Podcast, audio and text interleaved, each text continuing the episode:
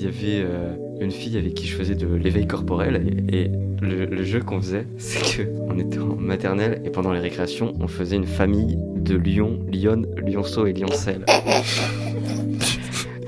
Ok. et en vrai, c'était beaucoup trop drôle. Genre, j'étais le papa lion, il y avait la maman lionne, et on avait nos enfants qui étaient d'autres potes à nous. Et juste, on faisait une famille. On reproduisait une famille, c'était beaucoup trop À, à la drôle. fois, je trouve ça un peu bizarre et à la fois, j'ai l'impression que c'est déjà arrivé, genre, mais que je l'ai oublié. Mais on était, en, mignon. on, était en, on était en maternelle, gars. Grandir, un podcast de Martin Collat et Matteo Musso, produit par Radio Campus Angers. Épisode 6. L'amour. Cette personne, je lui ai envoyé un message il y a pas longtemps. Et elle se souvenait plus de ce moment. En même temps, il est un peu inimaginable de nos jours. Avec nos amis, on est revenu sur nos amourettes d'enfance. Quand est-ce que vous avez eu votre première amoureuse? Alors, tout dépend. Si on compte pas euh, tout ce qui est petite amourette, euh, Si. primaire, tout ça. Si, Si, on compte si. ça? Ouais. amourette. D'accord. Ouais, justement, c'est ça le but de la question. Quand est-ce que t'as eu ta, En ta vrai, première amoureuse? Maternelle, je m'y intéressais pas du tout. Je dirais CP-CE1 non plus. Et si je me souviens bien, c'est en CE2, la première fois où où il y a eu une petite amourette dans, la- dans la cour de l'école primaire, quoi. et voilà, c'était donc ouais, CE2. Moi c'était moi c'était collège. Ah ouais? Euh, avant non, avant non, je j'étais avec euh, mes potes et puis je je ne faisais prêtais pas attention. euh. Ouais, je, te, je te rejoins là-dessus. euh, vraiment, jamais en, en primaire. Je voyais les gens, euh, je sais pas si vous vous rappelez de ça, dans la cour du primaire, genre, t'avais les filles, elles venaient voir un garçon, elles faisaient, ouais, c'est l'heure du mariage, tu vois. Nous, on avait Mm. ça chez nous, genre, t'avais des mariages.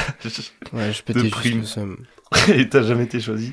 Non, Bah, moi non plus. j'étais même pas dans les jeux. Genre ils faisaient Wow. leurs jeux à côté, je les regardais.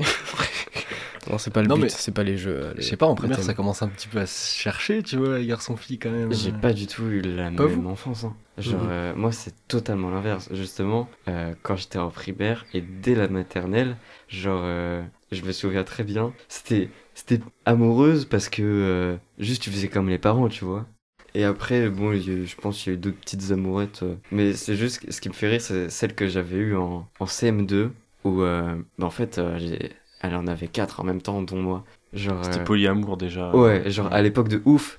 Genre, euh, ah, c'était. Ça créait même pas de soucis, hein. Genre, c'était mes meilleurs potes et on avait tous la même copine. Toi, Greg, t'as eu des, t'as eu des copines en, en primaire? Ouais, mais on va dire que c'était euh, moyenne section, grande section.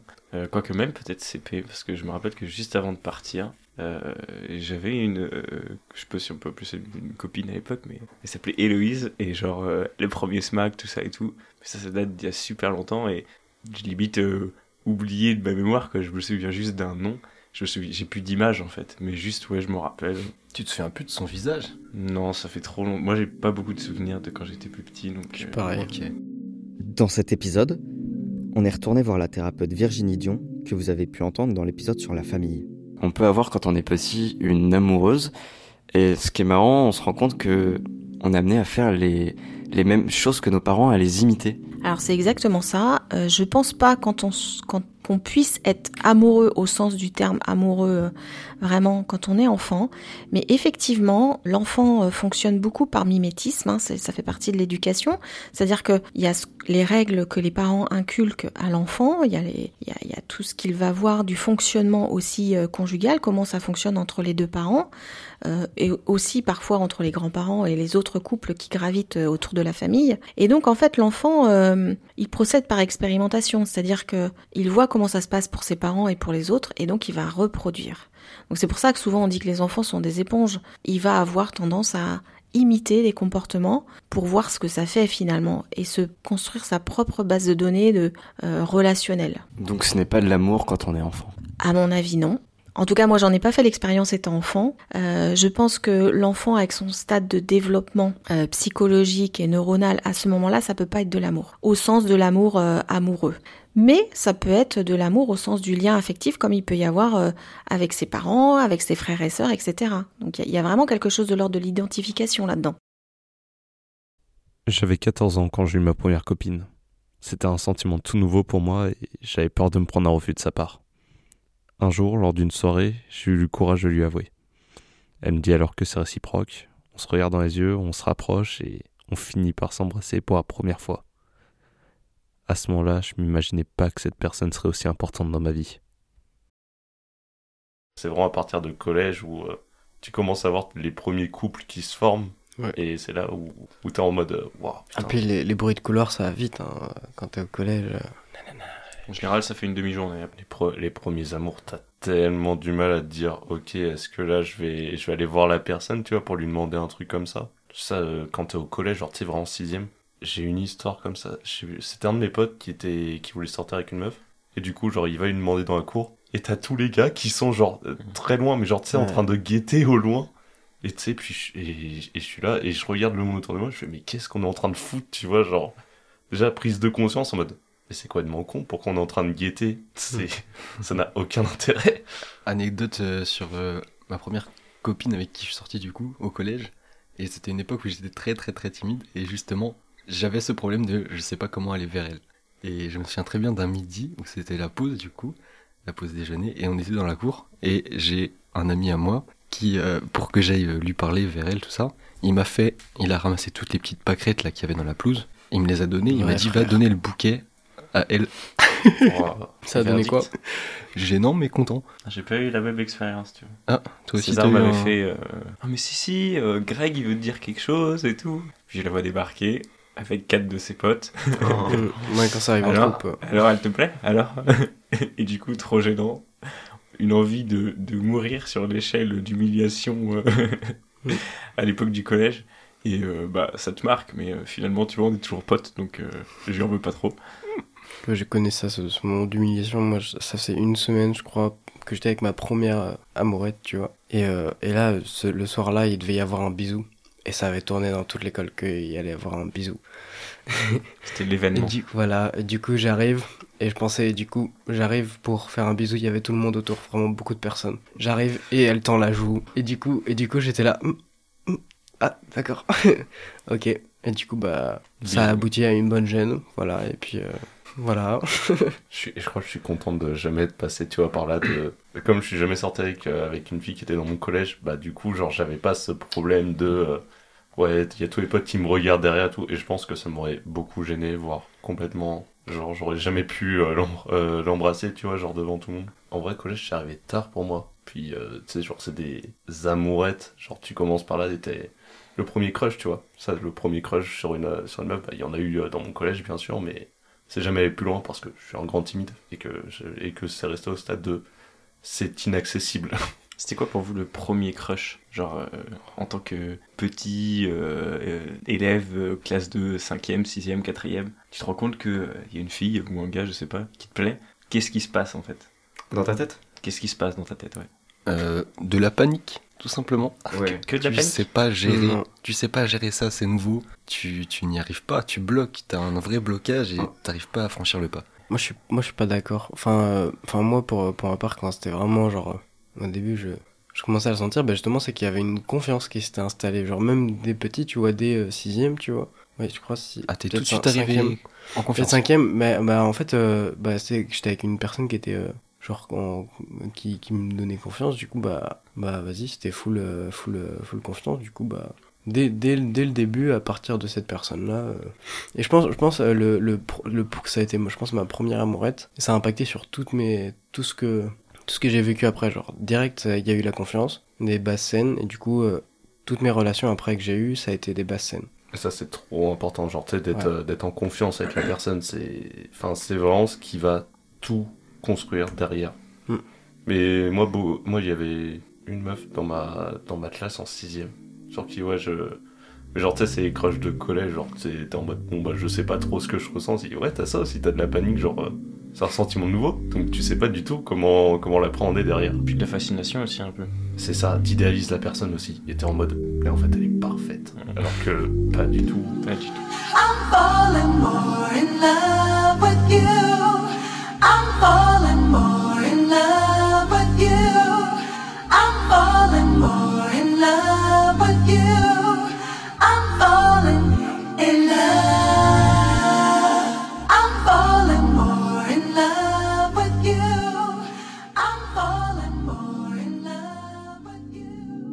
Pourquoi on est amoureux? Alors ça, c'est une question, j'ai envie de dire, je ne connais pas la réponse. J'ai des éléments, mais je peux pas vous donner une réponse euh, clair et avec une définition. C'est-à-dire que ce qui se joue dans l'amour, c'est de retrouver un peu de soi dans l'autre avec euh, une projection euh, parallèle. C'est-à-dire que ce qui est important dans l'amour, c'est, euh, alors au-delà de, la période qui est purement la période de séduction, euh, qui est vraiment la partie passionnelle des, premiers, des premières semaines, des premiers mois, euh, l'amour à, plus long terme, c'est je retrouve dans l'autre et je vois dans le regard de l'autre quelque chose qui me correspond et qui, qui me qui m'aide à me sentir bien et, et stable dans ce que je suis, dans ma, dans, dans ma nature profonde. En grandissant, euh, quelle place prend l'amour dans nos relations? Je dirais que ça dépend de chaque personne. La question c'est quel type d'amour, de quel type d'amour on parle. Bien souvent, je vois des gens pour lesquels, en fait, euh, qui ont pu avoir des, soucis d'estime de soi ou de, de désamour de soi-même ou de manque de confiance en soi. Et bien souvent, la relation amoureuse, elle est investie comme euh, étant un pansement ou un médicament. C'est-à-dire que quand l'autre me met sur un piédestal et me voit avec des yeux tout brillants, ça me redore euh, mon, ma propre estime de moi et ça me renarcissise. Et donc du coup, c'est pas un investissement vraiment amoureux, c'est un, investissement qui est plutôt de l'ordre de je me soigne. Et c'est là en fait où, où je dirais que c'est un peu difficile. Bien souvent, euh, comme on a tous plus ou moins des blessures narcissiques euh, liées à l'enfance et à notre construction, et c'est normal, bien souvent les premières relations amoureuses, elles sont investies dans, dans un cadre un peu comme ça, c'est-à-dire déséquilibré, de part et d'autre hein, d'ailleurs. L'amour a une place très importante dans nos vies. Il peut aussi bien nous faire mûrir que nous détruire. Chaque expérience est importante, que ce soit nos premières amourettes d'école comme des amours avec qui on veut réellement construire sa vie. Ça, ça a créé Hmm. tout l'inverse de la confiance chez moi. T'as ouais, t'as tout le côté inaccessible euh, ou blocage, mais c'est surtout que euh, comme comme ça n'aboutit pas, bah ta confiance, euh, au contraire, elle, Hmm. elle baisse et et du coup, même si tu en as d'autres après, t'es en mode euh, bah, ça va ça va pas le faire et du coup euh, t'en- t'engranges un, un truc à chaque fois. Ouais, mais c'est- un peu comme tout, la première expérience impacte sur euh, ce que tu vas vivre après. Si au début t'as eu un truc qui s'est mal, mal déroulé ou pas comme tu voulais, bah tu vas te dire que les prochaines fois ça va être pareil et ça va, ça va s'enchaîner jusqu'au moment où tu te rends compte que ok ça peut peut-être changer. Non, mais là, je te rejoins totalement là-dessus. Mais surtout là, on, là, surtout, on est en train de parler d'amourette, tu vois. C'est les premières expériences, c'est celles qui, qui vont définir un peu la suite et qui créent soit du malaise, soit de la confiance. Il y a quand même un truc euh, important à relever dans ces, dans ces expériences-là. C'est ce moment où, un cours, tu te retrouves assis à côté de, de cette dite personne et que tu sais pas comment réagir, tu essaies de faire une blague, puis tu te dis, bon, j'ai dit ça 5 secondes après. C'est vraiment ces expériences que tu tentes et tu te dis, mais qu'est-ce que je suis en train de faire en fait Ouais, ouais. Mais après, ça, ça arrive euh, même aujourd'hui, j'ai envie de te dire, hein, des fois. Tu laisses ton mental euh, faire euh, divaguer, puis après tu te rends compte que c'est pas ça, et puis euh, J'ai j'ai une anecdote là qui m'est revenue en tête.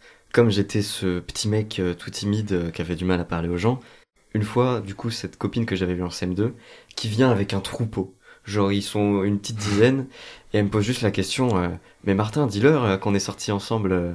Et déjà, moi, sortir ensemble, j'étais en sixième, je savais pas ce que c'était. J'étais en mode Ah, c'est vrai que parfois on allait acheter des bonbons, on- sympa. on sortait un peu de l'école. Je ne sais vraiment, pour je ne savais pas ce que ça voulait dire le mot sortir. Et que juste, euh, tout le monde était en mode. euh, parce que c'était. En vrai, c'était. Elle était mimi de ouf. Mais, mais juste, euh, les gens étaient étonnés en mode. euh, Ouais, c'est un beau gosse en fait. ah ouais, il- En, en vrai, les, les années collège, c'est un peu malsain sur, ces, sur des, des amourettes, tout ça. Parce qu'il y a beaucoup de voyeurisme. Enfin, le- Ouais. le- tout le monde a besoin de savoir ce qui se passe Ouais. et il n'y a pas vraiment Ouais. de vie privée. C'est quand vous, la première fois, vous êtes vraiment senti amoureux d'une euh, fille, où il y a vraiment une histoire derrière? Moi, je dirais que la première fois que j'ai été amoureux, parce que j'ai quand même eu plusieurs couples avant d'être euh, avec la personne dont je me suis senti amoureux, mais cette fois que je me suis senti amoureux, c'est parce que c'était la fois où je me sentais le plus à l'aise dans toutes les relations que j'avais pu expérimenter. Et c'est complètement ça en fait qui a fait que je suis passé euh, du stade de pas amoureux à amoureux en fait. C'était ce côté, ça y est là, je suis à l'aise pour toutes les autres fois où je l'étais pas complètement et je m'en suis rendu compte à ce moment-là. C'est ce moment où tu, où tu comprends, euh, tu comprends vraiment ce que ça peut être un amour euh, réciproque, quoi. Et pas juste le fait d'idéaliser une personne que tu connais de deux interactions sociales. Tu ressens que tu te complètes en fait, vraiment. L'amour, il n'est pas qu'amoureux. Enfin, l'amour, on peut l'avoir dans, dans plein de choses en fait. Alors effectivement, mais c'est en fait on met en français on met euh, sous le mot amour euh, plein de choses diverses et variées. Virginie Dion, thérapeute. Si on parle de l'amour euh, parental, filial, ça on peut dire que c'est un amour qui est inconditionnel. C'est-à-dire que quoi qu'il puisse se passer euh, vraiment dans la vie, euh, c'est un sentiment qui va perdurer. Quand bien même on peut se fâcher, etc., il reste toujours quelque chose de l'ordre de l'attachement et de l'affection entre les deux personnes euh, qui ont vécu cet amour. On voit bien que l'amour de type conjugal, c'est-à-dire l'amour qu'on appelle amoureux, c'est différent. On voit bien le nombre de couples qui se séparent en France ou même dans les autres pays européens. Donc on voit bien qu'il y a quelque chose de l'ordre de la conditionnalité. C'est-à-dire que cet amour et l'objet de l'amour peut changer au fil de la vie. C'est normal, c'est-à-dire qu'au moment où vous évoluez, vous, dans votre vie euh, euh, personnelle, hein, que ce soit par vos rencontres euh, différentes, par vos changements professionnels, par vos changements d'environnement socio-économique, vous allez changer également votre façon de voir la vie, peut-être un peu, plus ou moins. Et en fonction de ça, le partenaire que vous aviez choisi à une époque de votre vie ne va plus forcément correspondre au partenaire qui va être le plus adapté, si je puis dire, à une période suivante de votre vie. C'est pour ça que finalement cet amour, euh, c'est pas l'amour romantique tel qu'on le voit dans les films, c'est un il y a quelque chose de l'ordre de l'utopie souvent là-dedans. En tout cas pour la plupart des gens. Il y a quand même des gens qui arrivent à trouver euh, ce qu'on appelle euh, l'amour vrai, véritable, ce qu'on pourrait appeler un peu l'âme sœur, et au, cours duquel, enfin, ça va rester en fait globalement toute la vie.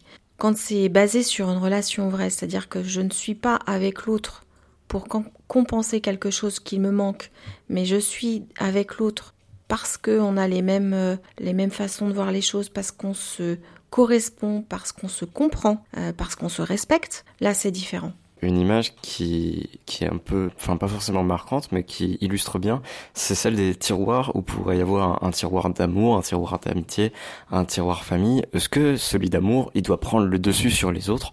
Ou euh, au contraire, il faut faire attention à, ne pas délaisser les autres tiroirs Alors, je vais encore faire une réponse euh, pas aussi euh, claire que, que vous l'énoncez. Je pense que l'amour, donc si on parle de l'amour amoureux, euh, occupe une place à part entière dans la vie des, des, personnes. Ça, c'est clair. Maintenant, en tant que thérapeute conjugale, je vois bien que quand cet amour n'est pas préservé et si on n'en prend pas soin, euh, effectivement, il va avoir tendance à se déliter. Moi, je dis toujours aux couples qui viennent me consulter euh, dans une phase d'épuisement relationnel que c'est important de préserver l'individu d'abord, c'est-à-dire euh, on a chacun notre jardin secret et quand bien même on est dans une relation amoureuse, on a le droit d'avoir un certain, une certaine partie de sa vie qui soit euh, pas partagée avec l'autre. Euh, on a besoin d'avoir une vie professionnelle, on a besoin d'avoir une vie amicale, sociale avec l'autre, mais aussi de façon différente de l'autre, c'est-à-dire qu'on peut aussi, même si on est dans un couple où ça fonctionne bien, on a le droit de sortir avec ses amis chacun de son côté, et c'est important. On a bien entendu le temps qui doit être accordé aux enfants, et bien souvent, quand on a mis tout ça bout bout, bah, le temps il est complètement consommé, et du coup c'est le temps pour le couple qui est, euh, on dire, qui passe à la trappe, et c'est ça qui fait que les couples s'épuisent. Moi je dirais que le tiroir de l'amour, il faut le préserver. Il est important que ce soit pas réduit à une simple tablette et qu'il doit garder toute sa proportion de tiroir par rapport aux autres tiroirs de la vie. Pour autant, je suis pas certaine qu'il y a une frontière aussi nette euh, que ça entre, euh, entre l'amour, l'amitié, euh, le, les autres secteurs de la vie. C'est-à-dire qu'il y a quelque chose d'un peu plus, un peu plus souple dans ces, euh, dans ces frontières. Parfois, il faut ranger. C'est un peu le bazar. C'est le moment où le tiroir s'effondre.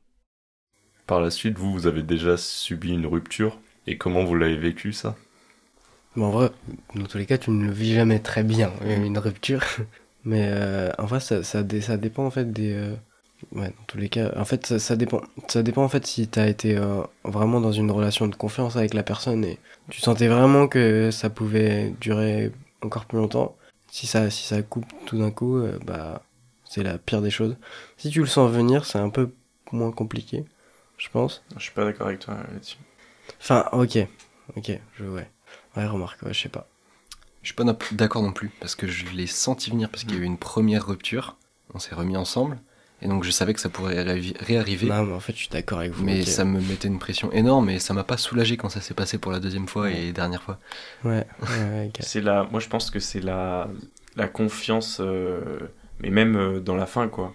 Enfin, la personne avec qui tu es, si elle arrive à te faire comprendre que c'est fini et que c'est pas si grave et que c'est pas la personne la plus importante de ta vie, je pense que tu peux vivre mieux une rupture. Mais Ouais, mais ça, tu le comprends Ouais, pas tout de suite, hein, tu il pas- faut du temps faut pour l'intellectualiser. Ah ouais. Mais euh, une fois que tu peux comprendre ça euh, à la fin d'une relation, je pense que tu appréhendes la rupture vraiment d'une autre manière. Mais Mm. pour une première rupture, je pense que ça a été compliqué pour tout le monde. Ouais, ouais, ouais, très compliqué. Beaucoup de colère, beaucoup de tristesse. Et justement, à ce moment-là, il y a les certains amis qui sont là. Et c'est là aussi où, pour en revenir au, au pro- au précédent épisode de l'amitié, où tu te rends compte de vraiment, là, ok, c'est des amis, quoi. Et ouais, surtout de l'incompréhension en fait. Moi j'ai beaucoup. Enfin, j'ai. J'ai pas mal vécu en fait la rupture parce qu'on savait que ça partait d'un commun accord. En soi, j'ai des. Je suis en très bon terme avec, euh, avec certaines, certaines ex, d'autres non. T'as signé des papiers, tu lui as serré la main à la fin.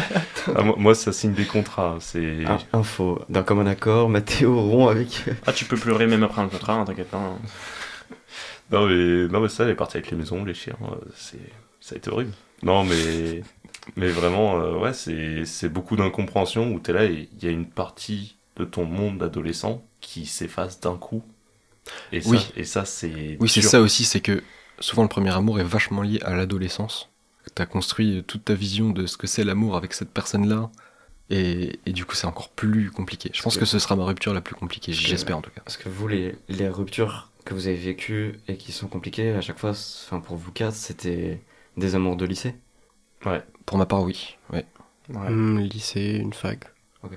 En fait, Même, tout- même collège, collège aussi. Ah ouais, collège compliqué Bah ouais, enfin collège pour moi c'était ma première première euh, rupture. Enfin en fait, en soi, bah en fait c'était compliqué mais comme je l'ai vécu, enfin c'était petit quoi donc euh, ça, dans les souvenirs ça me marque moins mais euh, ouais Puis c'est en général, tu vis moins de choses avec la personne au collège. Donc, euh, ouais, ouais mais euh, bah ça dépend. Moi c'était moi c'était une relation différente tu vois mais euh, Puis tout dépend de si c'est toi qui choisis d'y mettre fin ou Oui. la personne avec qui tu d'ailleurs, es. question est-ce que vous avez été quitté Est-ce que vous avez, vous, quitté une personne?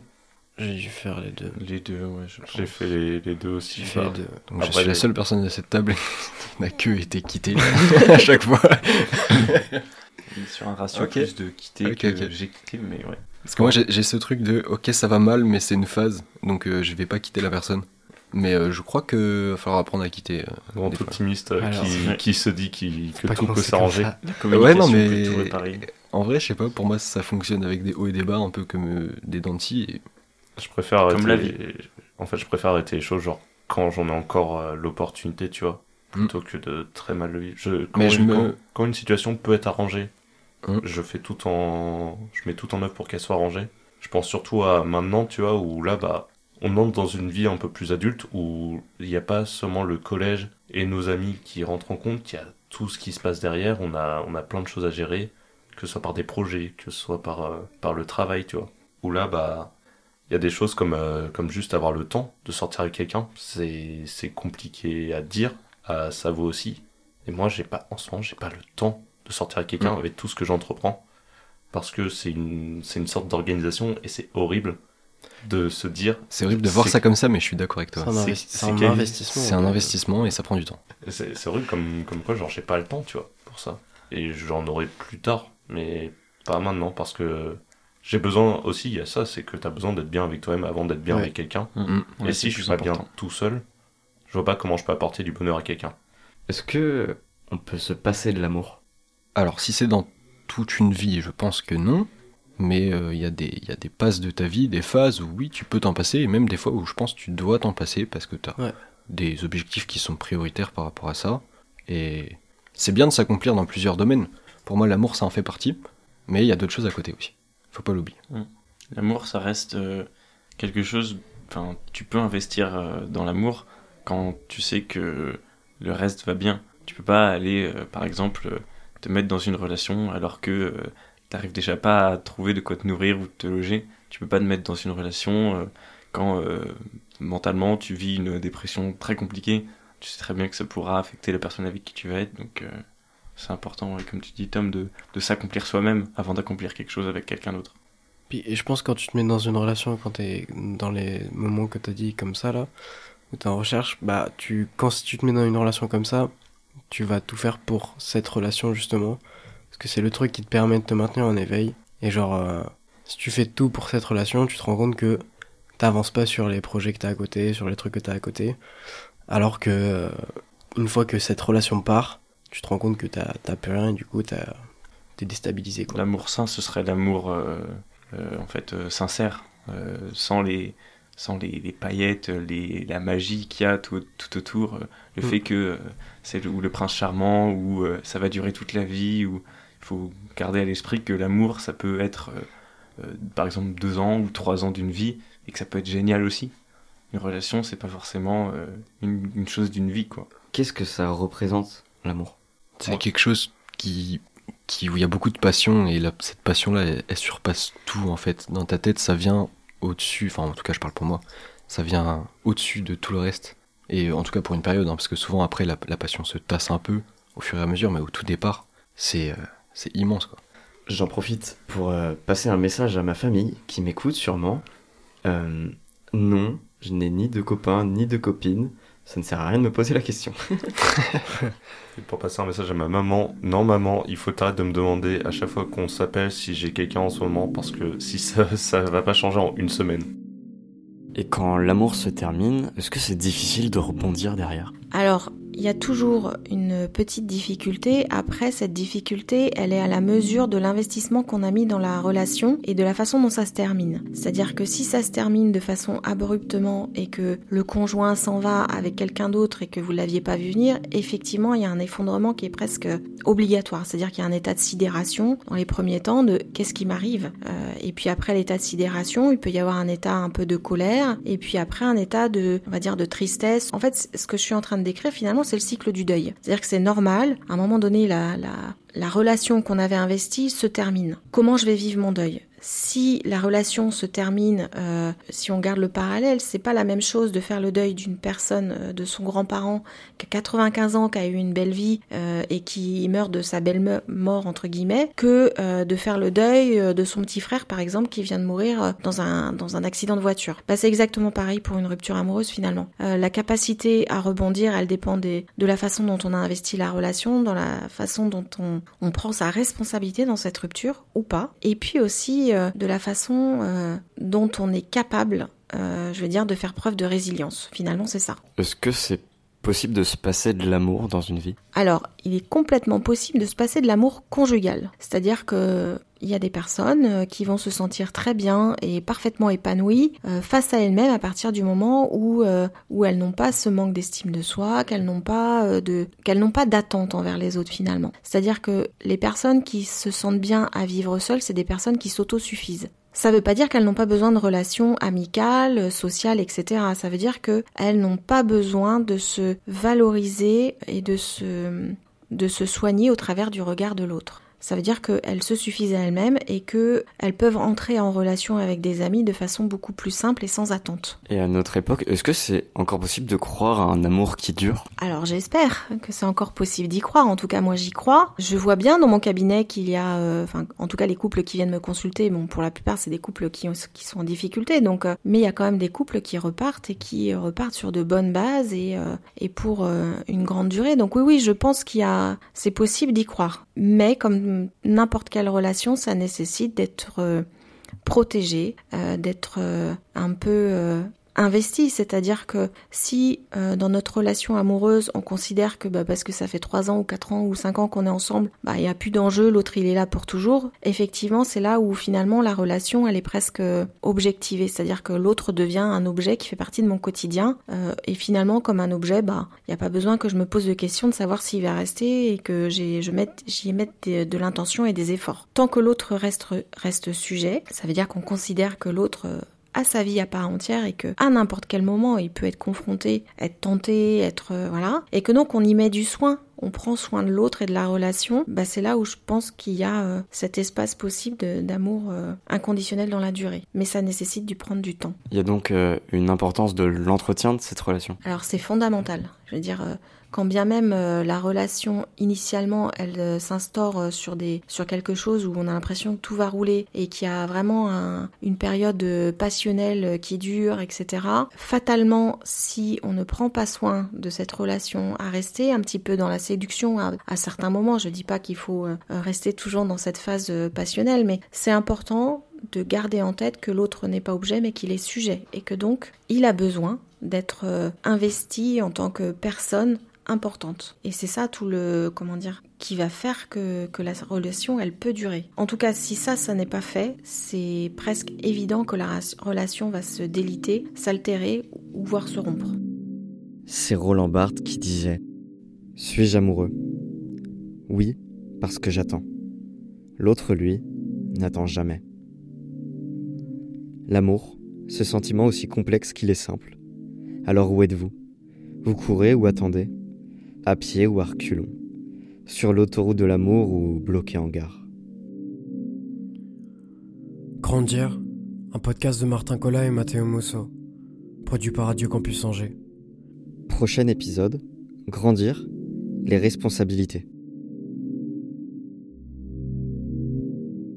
On espère de tout cœur que cet épisode vous a plu.